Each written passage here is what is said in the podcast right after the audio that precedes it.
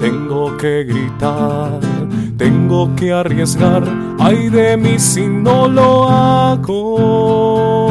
¿Cómo escapar de ti? ¿Cómo no hablar si tu voz me quema dentro? Hola queridos hermanos, continuamos con nuestra lectura de la carta pastoral Vayan y prediquen el Evangelio de Monseñor José Luis Escobar Alas. Estamos en la segunda parte y nos quedamos en este pequeño estudio que se está haciendo acerca de cómo el pueblo de Israel siempre se manifiesta como un pueblo en salida. La relación con Dios siempre implica un estar en camino, un salir. Y la vez anterior hablábamos sobre los patriarcas, particularmente sobre Abraham.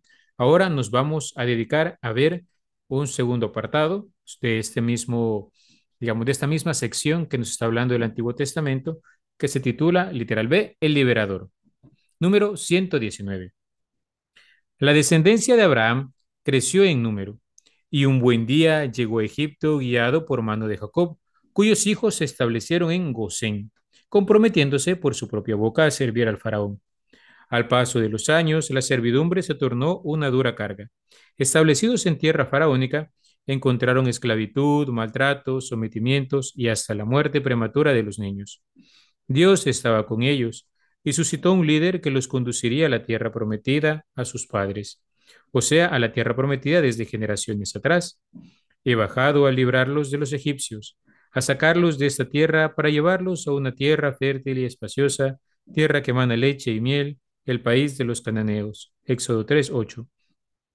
Aunque la invitación de Dios parecía sencilla de cumplir, no lo era. Los lazos que ataban al pueblo a la tierra de esclavitud eran tan fuertes que paralizaban su pensar y actuar de forma tal que cuando Moisés comunique el plan de Dios, no hicieron caso, porque estaban agobiados por el durísimo trabajo, como nos dirá el capítulo 6 del Éxodo. La libertad entonces fue obtenida a través de una lucha directa entre Dios y el faraón, quedando en evidencia que la salida de Egipto era voluntad divina. La obstinación del faraón fue combatida directamente por Dios con fuerza inesperada. En esa lucha suscitó diez plagas que bajo ninguna circunstancia dañaron al pueblo de Israel, mostrando con ello su presencia en el país, así como su gran poder para acabar con el establecimiento de su pueblo en esa tierra de opresión. Las plagas se fueron sucediendo una tras otra, mostrando paralelamente la obstinación del mandatario. Primero, la sangre, pero el faraón volvió al palacio sin aprender la lección. Segundo, las ranas. Más viendo el faraón que éstas habían muerto, se puso terco. Tercero, los mosquitos, ante los que el faraón se obstinó aún más. Cuarto, las moscas. Quinto, la peste. Seis, las úlceras. Séptimo, la tormenta y el granizo. Octavo, las langostas, tras las cuales el faraón no permitió salir al pueblo, poniéndose cada vez más terco según lo había anunciado el Señor. En la plaga de las tinieblas, el faraón pidió a Moisés nunca más presentarse ante él. Y no cediendo en su terquedad, Yahvé marchó en medio de Egipto de forma más poderosa que en cualquier otra de las plagas precedentes, plaga que consistió en la muerte de los primogénitos.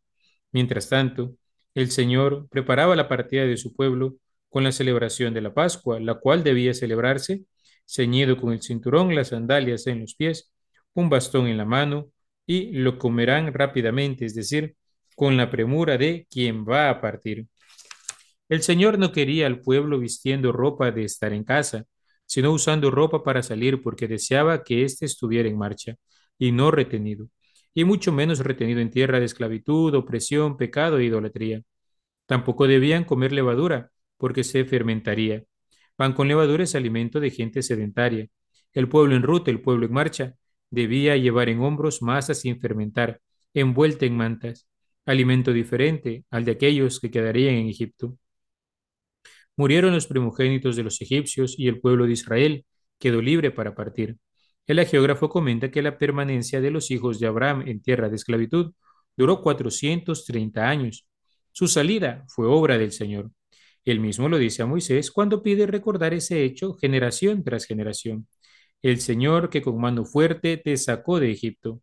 Así comienza una vez más la marcha del pueblo de Israel hacia la tierra prometida. Salieron unos seiscientos mil hombres, sin contar niños, seguidos de una turba inmensa. El Señor caminaba a su lado de noche y de día esperando la misma actitud del pueblo. De día caminaba en columna de nube y de noche en columna de fuego para alumbrar el camino permitiéndoles la marcha a cualquier hora. La presencia de Dios, indudablemente, significaba una ruta sin dificultades, como probable. La presencia de Dios, indudablemente, no significaba una ruta sin dificultades, como probablemente el pueblo de Israel pensó en un inicio. Abraham había enfrentado varias pruebas. Sus descendientes no estarán exonerados de padecer algo semejante. Lo primero fue el paso del Mar Rojo ante el inminente peligro del faraón. Momento crucial, cuando el geógrafo recoge una actitud que será constante en toda la marcha de este pueblo, es decir, la tentación de retornar a la tierra de esclavitud. Tentación, la tentación de acomodarse antes que enfrentar los retos y peligros que una vida en salida, una vida en marcha trae consigo. No había sepulcros en Egipto, dijeron los israelitas. Nos has traído al desierto a morir. ¿Qué nos has hecho sacándonos de Egipto? ¿No te decíamos ya en Egipto, déjanos en paz y serviremos a los egipcios? Más nos vale servir a los egipcios que morir en el desierto. Moisés, con gran fortaleza, sin dejarse llenar del desánimo del pueblo, recordaba la presencia del Señor y su poder salvífico. Exhortaba continuamente al pueblo a no tener miedo, a mantenerse firmes, porque el Señor pelearía en su lugar mientras esperaban su victoria en silencio. Su caminar continuó después de la victoria de Dios contra Egipto, y las dificultades hacían protestar al pueblo, murmurando contra Dios y Moisés. Protestaban por la carencia de agua o por no comer carne. Dios, en cambio, ofrecía al pueblo consuelos, gracia, la victoria del pueblo sobre los amalecitas. De esta forma ayudaba con su pedagogía a madurar y asumir responsabilidades en sus manos, de cuya acción divina la alianza es su máxima muestra, que tiene como única exigencia el cumplimiento del decálogo y un código conteniendo varias leyes. Después de la apostasía del pueblo adorando el becerro de oro, Dios renovó la alianza y comenzaron las obras del santuario, es decir, estar en marcha, Estar siempre en salida no impidió el encuentro íntimo con Dios. Al contrario, la tienda del Señor estuvo en medio del pueblo y la manifestación de sus prodigios fueron constantes. Con Moisés y el pueblo de Israel en camino, queda claro que no basta estar en salida. Además de caminar, es necesario mantener una actitud de fe y de apertura al Señor. Es necesario mantener una actitud de creer lo cual equivale a mantener una actitud de lealtad, confianza y seguridad que el Señor espera y exige a su pueblo, porque es plenamente capaz de cumplir sus compromisos. La muestra de esto la encontramos en números 14. No bastaron al pueblo de Israel las constantes maravillas y prodigios del Señor en su trayectoria hasta ponerlos frente a la tierra prometida. No bastaron las constantes exhortaciones de Moisés ni de los exploradores enviados a la tierra que sus ojos contemplaban, y como si Dios fuera un simple ídolo, renegaron de él y de su brazo poderoso. Escribe en el libro de los Números, capítulo 15. Ojalá hubiéramos muerto en Egipto o en este desierto, ojalá muriéramos. ¿Por qué nos ha traído el Señor esta tierra? decían los israelitas. ¿Para que caigamos a espada y nuestras mujeres y hijos caigan cautivos? ¿No es mejor volvernos a Egipto? Su castigo fue reiniciar la marcha. Esta vez no fue un ponerse en salida hacia la tierra prometida, fue ponerse en salida como forma de expiación por la falta cometida en contra de Dios. Ya la marcha hacia la tierra prometida la hizo su descendencia, quienes sí pudieron entrar a ella junto a Josué y Caleb. En suma, Dios quiere a su pueblo en salida, pero en salida hacia la tierra de promisión y no un itinerario de expiación. Queridos hermanos, nos quedamos hasta aquí, en unos pocos numerales en esta ocasión. Y en esto podemos ver de un modo particular cómo Dios va obrando en la historia del pueblo de Israel. Siempre han de estar en camino. Este estar en camino no supone estar a la deriva, sino es siempre un estar de la mano del Señor. Es un camino de intimidad con Él, pues Él va al centro de su pueblo. La tienda del encuentro tenía este sentido.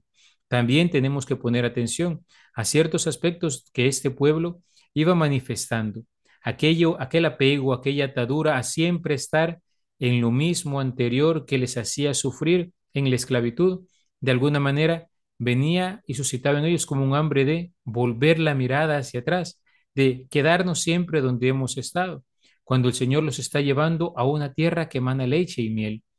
Cuando Dios nos pide ponernos en camino, no es para atormentarnos, no es para hacernos sufrir, no es, queridos hermanos, para torturarnos.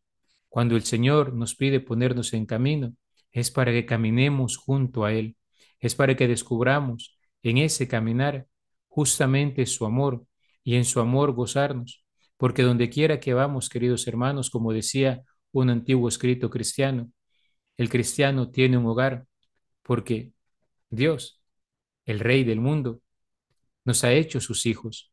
Pero también sabemos que somos peregrinos, porque nuestra patria definitiva no está aquí, sino en el cielo. Queridos hermanos, en esta ocasión al contemplar esos pasajes que nos hablan de este itinerario del pueblo de Israel, camino a la tierra prometida, también nosotros renovemos este propósito.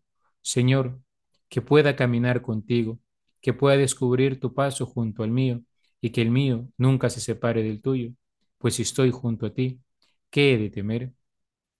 Alabado sea Jesucristo, por siempre sea alabado.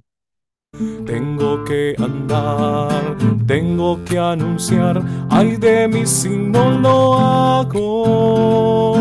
¿Cómo escapar de ti? ¿Cómo no hablar si tu voz me quema dentro?